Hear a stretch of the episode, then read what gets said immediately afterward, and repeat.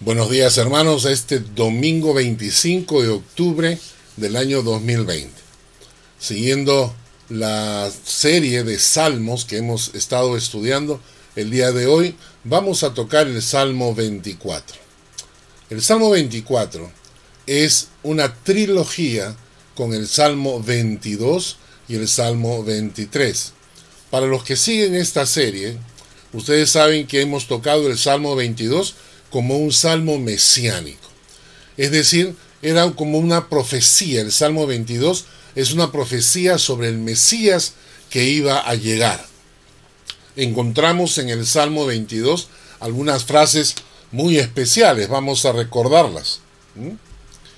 Por ejemplo, encontramos aquella frase de Jesús que dice, Dios mío, Dios mío, ¿por qué me has desamparado? Frase que Jesús dijo cuando estaba en la cruz.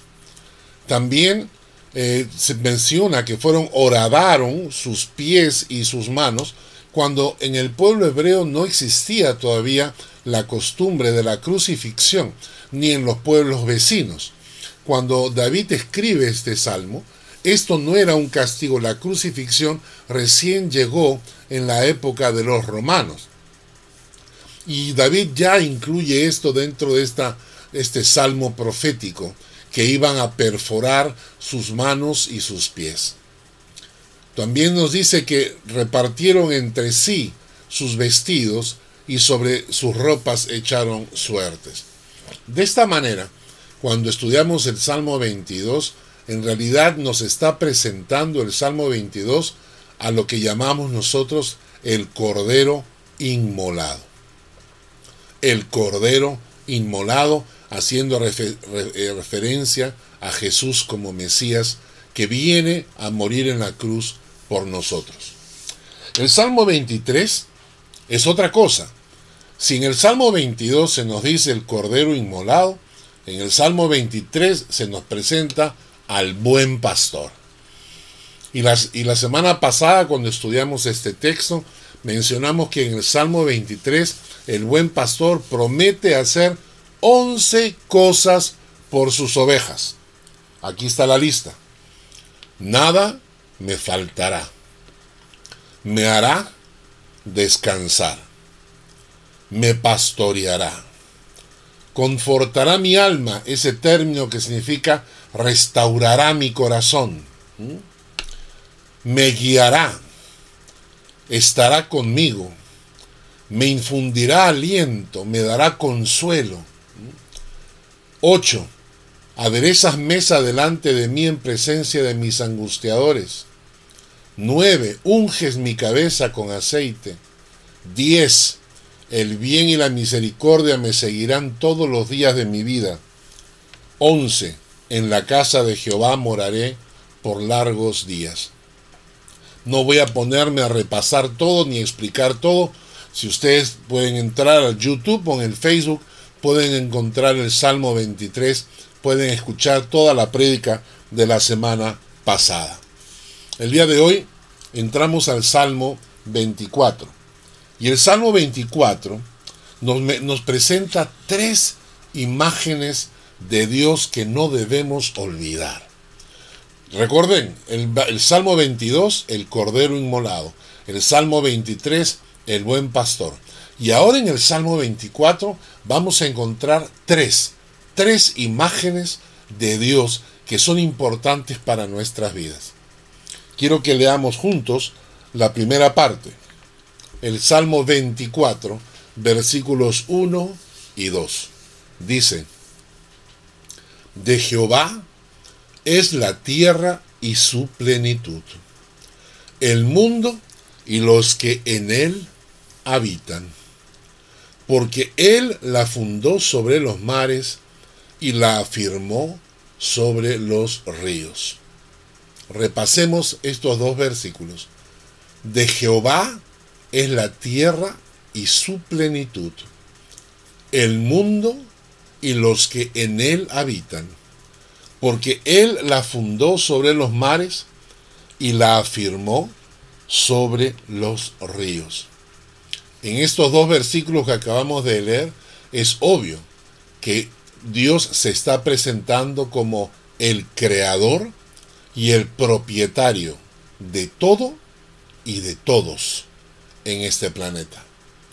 Dios es el creador y dueño, dueño y propietario de todo y todos los que habitamos este, este planeta. Los versículos siguientes, versículos 3 al 6, dice, ¿quién subirá al monte de Jehová? ¿Y quién estará en su lugar santo? El limpio de manos y puro de corazón, el que no ha elevado su alma a cosas vanas, ni jurado con engaño. Él recibirá bendición de Jehová y justicia del Dios de salvación. Tal es la generación de los que le buscan, de los que buscan tu rostro, oh Dios de Jacob. ¿Quién subirá al monte de Jehová y quién estará en su lugar santo? ¿Quiénes podrán tener acceso a la presencia de Dios? Solamente los que tienen limpias las manos, puro el corazón, que no han elevado su alma a cosas vanas, ni han jurado con engaño. ¿Y esto qué significa? Que, que nuestro Dios es santo. Si la primera característica es que Dios es dueño, propietario, creador de este mundo, la segunda característica que Dios tiene, que es intrínseca en sí mismo, es que Él es santo. Él es santo. Versículos 7 en adelante del Salmo 24. Salmo 24, versículos 7 al 10. Alzad, oh puertas, vuestras cabezas, y alzaos vosotros, puertas eternas, y entrará el Rey de Gloria. ¿Quién es este Rey de Gloria? Jehová el fuerte y valiente, Jehová el poderoso en batalla. Alzad, puertas, vuestras cabezas, y alzaos vosotras, puertas eternas, y entrará el Rey de Gloria. ¿Quién es este Rey de Gloria? Jehová de los ejércitos. Él es el Rey de la Gloria. Entonces la tercera característica que nos presenta el Salmo 24 sobre Dios es que Dios es el Rey de Gloria. Interesante, ¿no? Son tres características. Dios es el creador y dueño de todo. Dios es santo, Dios es rey, el rey de gloria. Vamos a estudiar cada una de ellas. Repasemos la número uno, el Salmo 24, versículos 1 y 2. De Jehová es la tierra y su plenitud, el mundo y los que en él habitan, porque él la fundó sobre los mares y la afirmó sobre los ríos. Qué interesante es que, si ustedes ven el texto acá en adelante, dice, de Jehová es la tierra y su plenitud, dice. De Jehová es la tierra y su plenitud. Esta palabra plenitud significa todo lo que la llena. Su plenitud, todo lo completo, todo lo que la completa. En otras palabras, el salmista está diciendo que de Jehová es la tierra y todo lo que llena la tierra. Todo lo que llena la tierra. Y estamos hablando pues de las montañas, estamos hablando de los mares, hablamos de los ríos, hablamos de los animales, de los peces, de los insectos, todo lo que llena esta tierra, dice el salmista, de Jehová es la tierra y su plenitud. Y también añade, además de la tierra y su plenitud, el mundo y los que en él habitan. De Jehová es el mundo y los que en él habitan. No solamente es dueño de esta tierra como planeta, pero es dueña de todo y de todos los que vivimos acá. Creyentes, no creyentes, ateos, no ateos, Dios es dueño de todos los que habitan este planeta. Esto es interesante porque muchas personas piensan cuando se, se habla del diablo, que el diablo es el príncipe de este mundo, como si él tuviese posesión de este mundo. No es así. Cuando el hombre cayó, le entregó al diablo autoridad sobre su propia vida. Pero nunca este planeta ni los seres humanos llegaron a ser posesión del diablo. El diablo solamente puede influir, el diablo puede controlar, el diablo puede dominar, pero siempre el propietario y dueño de todo esto sigue siendo Dios. Yo puedo robarme un auto, puedo tratar ese auto, pintarlo, cambiarle de placas, puedo hacer todo, pero sigue siendo robado, sigue teniendo otro propietario. Esa es la figura. El diablo está tratando de robarle a Dios esta, esta tierra, pero esta tierra le pertenece a Dios, es de Dios. Y lo interesante es que el Salmo 24, el versículo 2 dice, porque Él la fundó sobre los mares y la firmó sobre los ríos. Hay un salmo que dice, tuyos son los cielos, tuya también la tierra, el mundo y su plenitud. Tú lo fundaste. Yo te pregunto, entonces, ¿quién es el dueño de todo lo que tienes? ¿Quién es el dueño de tus hijos? ¿Quién es el dueño de tu matrimonio? ¿Quién es el dueño de tu auto? ¿Quién es el dueño de tu casa? ¿Quién es el dueño de tu vida? Jehová de los ejércitos, porque tuyos son los cielos y tuya también la tierra, el mundo y su plenitud, todo lo que lo llena, tú lo fundaste.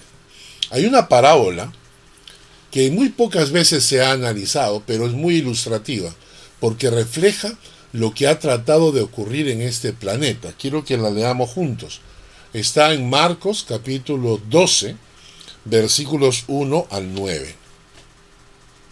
Dice, entonces comenzó Jesús a decirles por parábolas.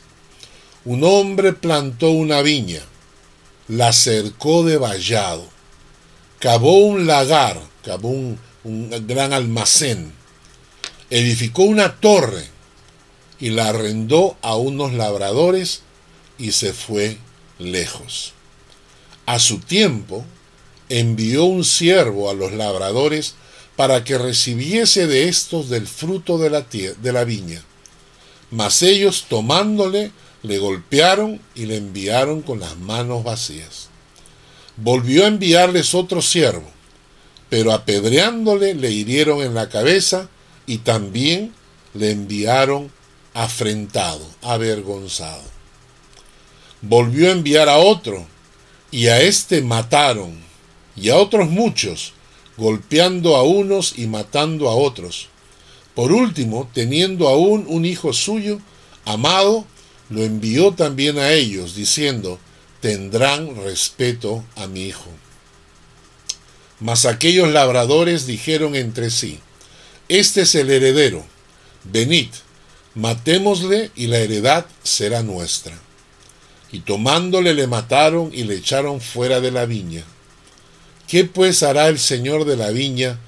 Vendrá y destruirá a los labradores y dará su viña a otros. Esta es una parábola que Jesús utiliza para explicarle a, sus discípulos lo que ocurrió con este planeta. Dios creó este planeta.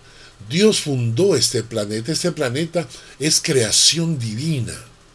Todo lo que hay en este planeta fue creado por Dios. Y Dios lo entregó cuando habló con Adán y Eva, les, dio la para que se enseñoreen sobre este, este planeta, sobre este mundo. Y les dijo, ¿no? Multiplicaos, fructificad, enseñoread sobre esta tierra. ¿Y qué hizo el hombre?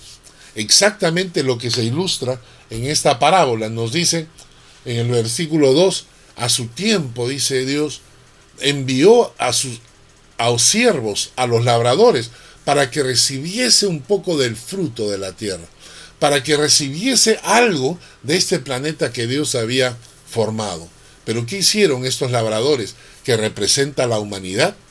Golpearon a los enviados de Dios, a todos los profetas que vinieron trayendo un mensaje de advertencia al mundo. Los golpearon. Algunos fueron asesinados, como Isaías, que fue aserrado en medio de un tronco de un árbol. Jeremías, cuántas veces lo maltrataron, lo encerraron, lo esposaron, lo metieron en el foso para que muriera. ¿A cuántos profetas el pueblo de Dios ha rechazado? Por último, dice el texto, que envió en el versículo en el versículo 8 dice, por último, teniendo aún un hijo suyo amado, lo envió también a ellos, diciendo, tendrán respeto a mi hijo. Y, y Dios envió a su Hijo Jesucristo. ¿Para qué? Para hacernos entender que este planeta es suyo. Para hacernos entender que Dios es el creador. Que le debemos a Él toda la honra y todo el respeto. Versículo 7. Aquellos labradores dijeron entre sí, este es el heredero. Venid, matémosle y la heredad será nuestra. Y eso es lo que ha pasado. La gente, cuando mataron a Jesucristo, creyeron que se podían estar apropiando de la creación de Dios. Y hoy en día la gente cree que nosotros los seres humanos somos los propietarios de este mundo. Los científicos, los ateos, todos hablan como si esta tierra fuera nuestra. Esta tierra es de Dios, le pertenece al Señor. Tome nota de la última frase del versículo 9. ¿Qué pues hará el Señor de la viña? Vendrá y destruirá a los labradores y dará su viña a otros. Hermanos, la primera parte del Salmo 24, los versículos 1 y 2, nos hacen pensar que Dios es el dueño de la tierra, de su plenitud, del mundo y de los que en él habitan. ¿Y cómo debo yo comportarme entonces? ¿Cómo debo yo vivir mi vida cuando entiendo que Dios es el dueño y el creador de todo, incluyéndome a mí? Quiero que leamos algunos textos bíblicos que nos van a ayudar en la reflexión. En Romanos 14, 7 muestra la actitud que debe tener mi corazón. Dice, porque ninguno de nosotros vive para sí y ninguno muere para sí. Pues si vivimos, para el Señor vivimos. Y si morimos, para el Señor morimos. Así pues, sea que vivamos o que muramos, que dice, del Señor somos. Porque Cristo para esto murió y resucitó y volvió a vivir para ser Señor así de los muertos como de los que viven. Cuando tú entiendes en tu corazón que Dios es el dueño de la tierra, de su plenitud, del mundo y de los que en él habitan, no hay otra forma de respuesta que decir esta frase. Si vivimos para el Señor vivimos y si morimos para el Señor morimos, sea que vivamos o que muramos, del Señor somos. Esta es la correcta forma de comportarse con un Dios que es dueño de todo. Del Señor somos. Soy del Señor. Lo que tengo es del Señor. Todo lo que me ha dado es del Señor. Del Señor somos. Hay un texto más. En Primera de Corintios 8, 5 al 6 dice, pues aunque haya algunos que se llamen dioses en el cielo o en la tierra, como hay muchos dioses y señores por ahí, para nosotros, sin embargo, dice, solo hay un Dios, el Padre, del cual proceden todas las cosas y nosotros somos para Él. Y un Señor Jesucristo, por medio del cual son todas las cosas y nosotros por medio de Él. Nosotros somos para Él. David un hombre eh, cuyo corazón era de acuerdo al corazón de Dios. Este, esta expresión es impresionante. Que Dios diga de alguien, Él tiene un corazón de acuerdo, conforme, que se amolda a mi corazón. La palabra que utiliza ese texto cuando dicen que David era de acuerdo al corazón de Dios es, es como un engranaje. El corazón de David era como un engranaje con el corazón de Dios, encajaba perfectamente. ¿Y qué escribe David? ¿Qué siente David en su corazón? Porque así hablan los hombres y las mujeres de Dios. David decía en Primera de Crónicas capítulo 29 versículos 10 en adelante. Decía, Asimismo, se alegró mucho el rey David y bendijo a Jehová delante de toda la congregación. Y dijo David, Bendito seas tú, oh Jehová, Dios de Israel nuestro Padre, desde el siglo y hasta el siglo. Noten ustedes estas expresiones. Tuya es, oh Jehová, la magnificencia, el poder, la gloria, la victoria y el honor. Porque todas las cosas que están en los cielos y en la tierra son tuyas. Tuyo, oh Jehová, es el reino. Tú eres excelso sobre todos. Las riquezas y la gloria proceden de ti. Tú dominas sobre todo, y en tu mano está la fuerza y el poder, y en tu mano el hacer grande y dar poder a todos. Ahora pues, Dios nuestro, nosotros alabamos y loamos tu glorioso nombre. Porque ¿quién soy yo y quién es mi pueblo para que pudiésemos ofrecer voluntariamente cosas semejantes? Pues todo es tuyo y de lo recibido de tu mano te damos. Porque nosotros, extranjeros y advenedizos, somos delante de ti, como todos nuestros padres, y nuestros días sobre la tierra cual sombra que no dura. Oh Jehová Dios nuestro, toda esta abundancia que hemos preparado para edificar casa a tu santo nombre, de tu mano es, y todo es tuyo. Así ora un hombre, una mujer de Dios. Cuando reconoces que todo lo que tienes es suyo. Y entonces, hermano, cuando llena esto tu corazón, tu comportamiento cambia. Cuando empiezas a entender que todo lo que tú eres, todo lo que tú tienes, todo le pertenece a Él. Entonces comienzas a vivir desde otra perspectiva.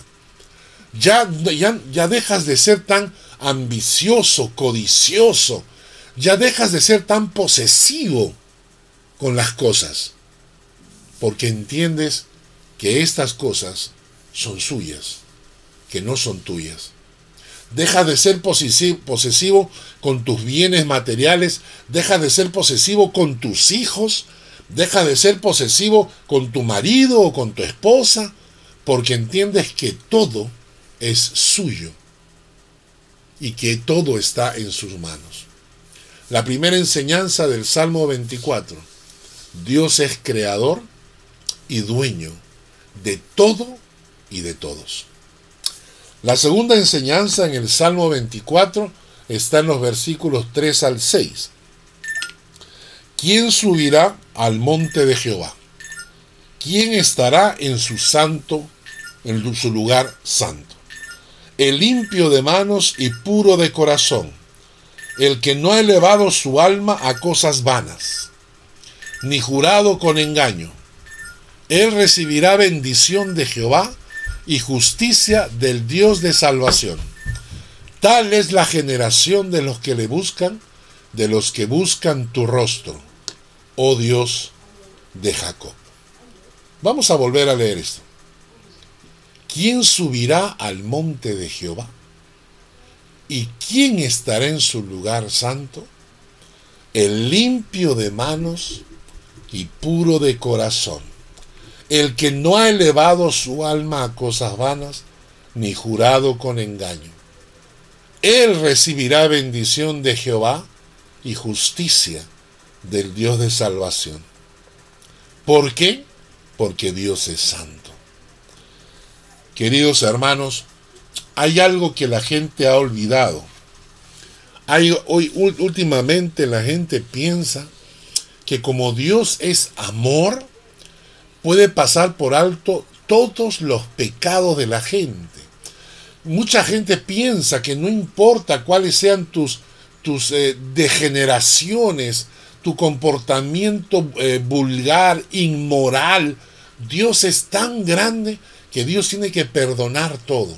No es así, porque Dios es santo.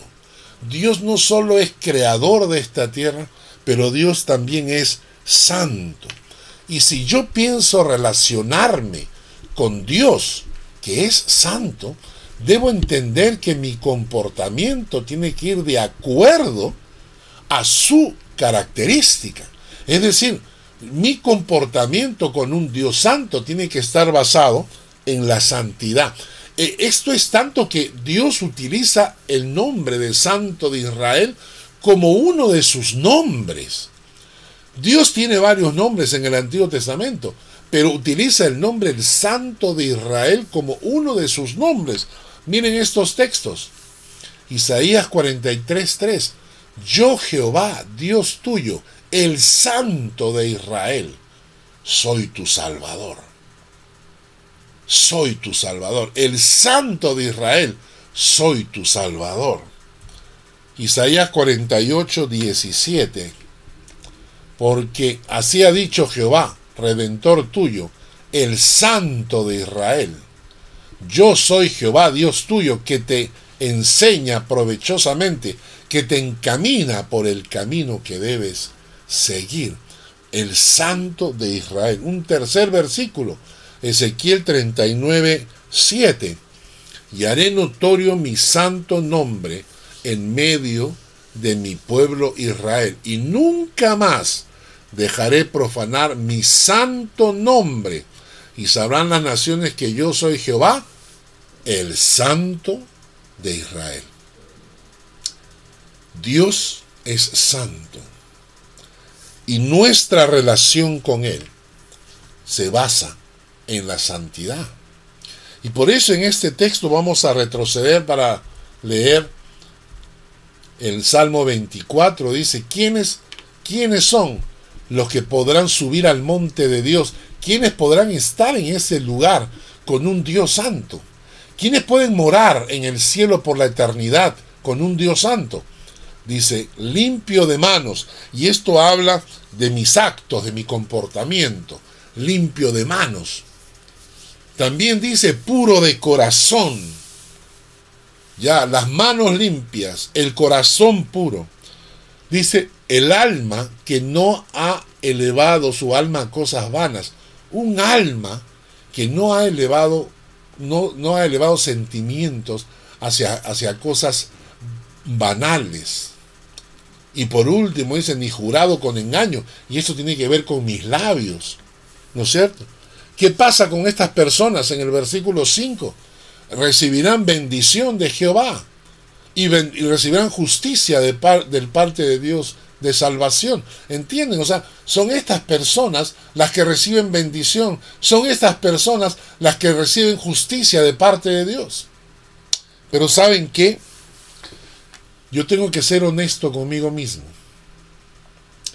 Y si se trata de que los que suban al monte de Jehová y que estén en su lugar santo sean solamente los limpios de manos, los puros de corazón, los que no han elevado su alma a cosas vanas y nunca han jurado con engaño, la verdad es que yo no tengo chance. Yo no tengo chance porque en mi vida muchas veces me he ensuciado las manos. Muchas veces he tenido pensamientos impuros en mi corazón, en mi alma. Muchas veces de mi boca han salido cosas que han sido ofensivas contra Dios. Yo no tengo chance de entrar ante un Dios santo. Yo no tengo chance de vivir delante de un Dios santo. Por eso agradezco con toda el alma la venida de Jesucristo a esta tierra. Porque Él vino justamente para eso. Él vino justamente para perdonar mis pecados, para limpiarnos de toda maldad y permitir que por medio de la sangre de Cristo podamos tener acceso al trono de un Dios santo. Vamos a leer un texto en Isaías 43, 3, perdón, Hebreos 4, del 14 al 16. Por tanto, dice, teniendo un gran sumo sacerdote que traspasó los cielos, Jesús, el Hijo de Dios, retengamos nuestra profesión, porque no tenemos un sumo sacerdote que no pueda compadecerse de nuestras debilidades, sino uno que fue tentado en todo según nuestra semejanza, pero sin pecado. Acerquémonos pues confiadamente al trono de la gracia para alcanzar misericordia y hallar gracia para el oportuno socorro. Lo que yo necesito es acercarme al trono de la gracia para alcanzar misericordia. Y eso es Jesucristo. La cruz es ese trono de la gracia. Cuando yo me acerco a la cruz y me, me lleno de la presencia del Espíritu Santo en mi corazón, la sangre de Jesucristo me limpia por gracia, por misericordia, no porque yo tenga el derecho, al revés, no tengo el derecho, no tengo la razón por la cual deba ser perdonado. Soy perdonado por la gracia y la misericordia de Dios que Jesucristo me da a través de la cruz. Por eso yo me acerco al trono de la gracia, me acerco a esa cruz, porque yo no merezco estar ante la presencia de Dios, pero es la obra de Cristo que me limpia, me transforma, me, me saca de mi corazón toda la basura y me santifica ante los ojos de Dios. Todos necesitamos de la gracia y la misericordia porque nadie tiene el derecho de presentarse delante de Dios por sus propios méritos. Nadie puede hacerlo. Hay un texto en Hechos que dice, cuando le dice a Pablo, cuando Dios lo llama a Pablo y le dice, librándote de tu pueblo y de los gentiles a quienes ahora te envío. Y, y esto es para el mensaje de Pablo, le dice, para que abras sus ojos, para que se conviertan de las tinieblas a la luz, de la potestad de Satanás a Dios, para que reciban por la fe que es en mí, perdón de pecados y herencia entre los santificados. ¿Entendimos? Entonces, ¿qué es lo que hace Cristo? Cuando viene a nuestro corazón, le dice Pablo, Pablo, tú vas a predicar un evangelio. Y ese evangelio que tú vas a predicar sobre Jesucristo, ¿sabes lo que va a hacer? Va a abrirle los ojos a las personas para que se conviertan de las tinieblas en las que están viviendo a la luz de Cristo, para que salgan de la potestad de Satanás a la potestad de Dios, y para que reciban por la fe que es en mí perdón de pecados y herencia entre los santificados. ¡Qué maravilla! Señor, ¿quién entrará en tu santo templo? Solamente las personas que tienen la santidad y yo no la tengo, solo por Jesucristo la he recibido.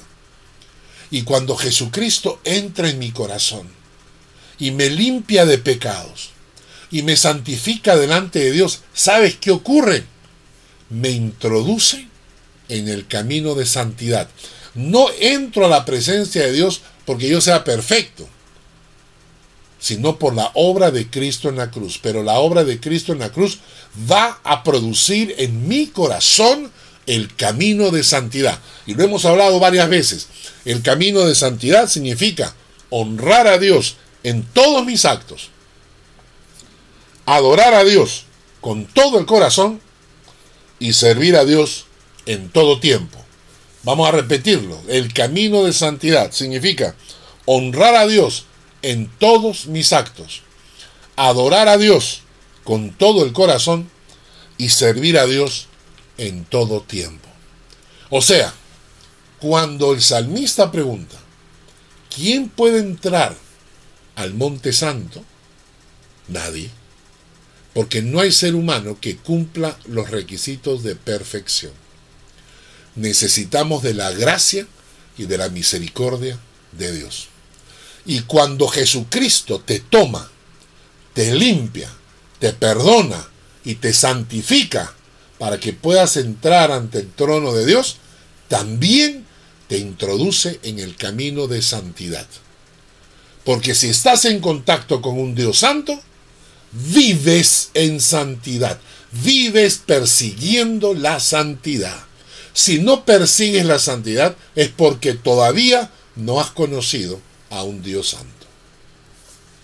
Y seguimos con el Salmo 24, los versículos 7 al 10. Nos dice, Alzad puertas vuestras cabezas, alzaos vosotros puertas eternas, y entrará el Rey de Gloria. ¿Quién es este Rey de Gloria? Jehová el fuerte y valiente. Eh, Jehová el poderoso en batalla. ¿Quién es este Rey de Gloria? Impresionante, ¿no? Jehová el fuerte y valiente, Jehová el poderoso en batalla. Y repite, alzad puertas vuestras cabezas y alzaos vosotros puertas eternas y entrará el Rey de Gloria. ¿Quién es este Rey de Gloria? Jehová de los ejércitos. Él es el Rey de Gloria. Primera característica, Dios es creador y dueño de todo y de todos. Segunda característica, Dios es santo. Tercera característica, Dios es rey. Interesante porque se habla de puertas eternas. Y estamos hablando de las puertas del cielo. Estamos hablando de las puertas donde entras a eternidad. ¿Quién entrará por ahí? Es el Rey de Gloria. Jesucristo es el Rey de Gloria, que entró a esas puertas eternas por la obra de Cristo en la cruz, por lo que Él hizo en la cruz. Y a mí me llama la atención porque a veces no entendemos con quién estamos tratando. Hermanos, es triste, es triste. La gente tiene una imagen en su cabeza que olvida que Jesucristo es el Rey de Gloria. Hay un texto en 1 Timoteo capítulo 1 versículo 17. Dice, por tanto, al Rey de los siglos, inmortal, invisible, al único y sabio Dios, sea honor y gloria por los siglos de los siglos. Amén. Al Rey de los siglos. ¿Qué le corresponde al Rey de los siglos? Honra, honor y gloria. Honor y gloria. Cuando yo estoy en contacto con un, con un rey, mi comportamiento es de honrarlo como tal. ¿No es cierto? Primera Timoteo 6 del 13 al 15. Te mando delante de Dios que da vida a todas las cosas y de Jesucristo, que dio testimonio de la buena profesión delante de Poncio Pilato, que guardes el mandamiento sin mácula ni reprensión hasta la aparición de nuestro Señor Jesucristo, la cual a su tiempo mostrará el bienaventurado y solo soberano, Rey de reyes, Señor de señores. Y dice la Biblia que Jesucristo viene por segunda vez. La primera vino como cordero inmolado, vino a sufrir por nosotros, pero la segunda viene como rey de reyes, señor de señores. Leamos el, el pasaje de Apocalipsis. Pelearán contra el Cordero, y estamos hablando de Apocalipsis, las batallas finales con el anticristo. Pelearán contra el Cordero y el Cordero los vencerá. ¿Por qué? Porque el Cordero que ahora viene, viene como Señor de señores y Rey de reyes. ¿Y quiénes están con él? Llamados, elegidos y fieles. ¿Estás tú en ese grupo? Es decir, si tú eres uno de los llamados, si tú eres uno de los elegidos, si tú eres uno de los fieles, tratas a Jesucristo como rey. No como tu bombero, ni tu policía, ni tu sirviente. Lo tratas como rey. Y le das la honra que merece un rey. Si tú eres uno de los llamados, uno de los elegidos o uno de los fieles. Claro, es posible que si no seas uno de ellos, trates a Jesucristo como cualquier basurita. Pero cuando tú entiendes que Jesucristo viene como Señor de señores y Rey de reyes, el trato, el respeto que vas a tener hacia Él es el que eh, corresponde a un Rey soberano. En Apocalipsis 19, versículos 14 al 16 dice, y los ejércitos celestiales, vestidos de lino finísimo, blanco y limpio, le seguían en caballos blancos. De su boca sale una espada aguda para herir con ella las naciones, y él la regirá con vara de hierro, y él pisa el lagar del vino del furor de la ira de Dios Todopoderoso. En su vestidura y en su muslo tiene escrito este nombre, Rey de Reyes, Señor de Señores. Terminamos. Tres cosas nos enseñó el Salmo 24. Primera, que el Señor es dueño de todo y de todos. Segunda, que Dios es santo. Y tercera, que Dios es rey. Y Jesucristo viene por segunda vez como rey a reinar. Quiero terminar diciéndoles algo. Cuando uno está en contacto con un Dios con estas características, esto se ve en tu conducta. Hay un pasaje que me llama mucho la atención que está en Lucas que nos menciona a unos endemoniados. En Lucas capítulo 8, versículo 26 al 28, dice, y arribaron a la tierra de los Gadarenos, que está en la ribera opuesta a Galilea.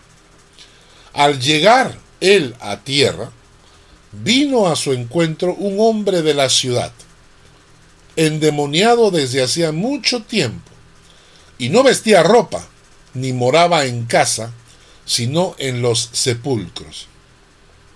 Este, al ver a Jesús, lanzó un grito y postrándose a sus pies exclamó a gran voz, ¿Qué tienes conmigo, Jesús, Hijo del Dios Altísimo? Te ruego que no me atormentes. Este ejemplo a mí me llama la atención porque refleja que hasta los demonios reconocen a Jesucristo y miran lo que hace. Lanzó un grito, se postró a los pies de Jesucristo, lo reconoce como hijo del Dios Altísimo y le pide que no lo atormente. Cuando uno entra en contacto y reconoce que Jesús es el Hijo del Dios Altísimo, cuando reconoces que Dios, con qué Dios estás en contacto, esto afecta tu vida. Por eso es que la palabra dice, este pueblo de, con, con los labios me honra, pero su corazón está lejos de mí. Porque si yo estoy en contacto con este Dios que acabamos de analizar, con este Dios del cielo, si yo estoy en contacto con un Dios que es dueño de todo y de todos. ¿Cómo afecta esto tu forma de orar? ¿Cómo afecta esto tu forma de administrar tus, tus cosas, tus bienes? ¿Cómo afecta esto el hecho de saber que tus hijos son de Dios más que, más que de ti? Cuando tú entiendes que Dios es dueño de todo y de todos y esto te incluye a ti, tu forma de relacionarte con Él es diferente. ¿Cómo vas a ir a Dios a exigirle algo cuando Él es el dueño? Cuando tú entiendes que Dios es santo, ¿cómo afecta esto tu comportamiento? Piénsalo. Si tú tienes en mente, yo estoy tratando con un Dios santo, yo voy a ver a un Dios santo por la eternidad, yo voy a vivir con un Dios santo por la eternidad, entonces, ¿cómo transforma eso tu conducta? Y por último, si estás en contacto con el Rey de Gloria, ¿cómo te comportas frente al Rey de Gloria? ¿Qué Dios tienes? Es la pregunta. ¿Realmente conoces personalmente al creador y dueño de este universo? ¿Al Dios que tú oras cada mañana es un Dios santo? ¿Al Dios al cual tú oras cada día es el Rey de Gloria? Oremos para que el Señor realmente nos abra el entendimiento, para entender que toda esta relación personal que yo tengo con Dios ahora es la relación que yo voy a tener con Dios en la eternidad. Si yo voy al cielo y en el cielo me voy a encontrar con este Dios, dueño, Señor de todo, santo, Rey de gloria, y digo que me voy a encontrar con ese Dios en la eternidad porque ya lo conocí aquí en la tierra, eso tiene que reflejarse en mi conducta. Si mi conducta no lo refleja, es porque yo no viviré con el Señor por la eternidad, porque todavía no lo he conocido. Conozco a este Dios. Que Dios bendiga su palabra.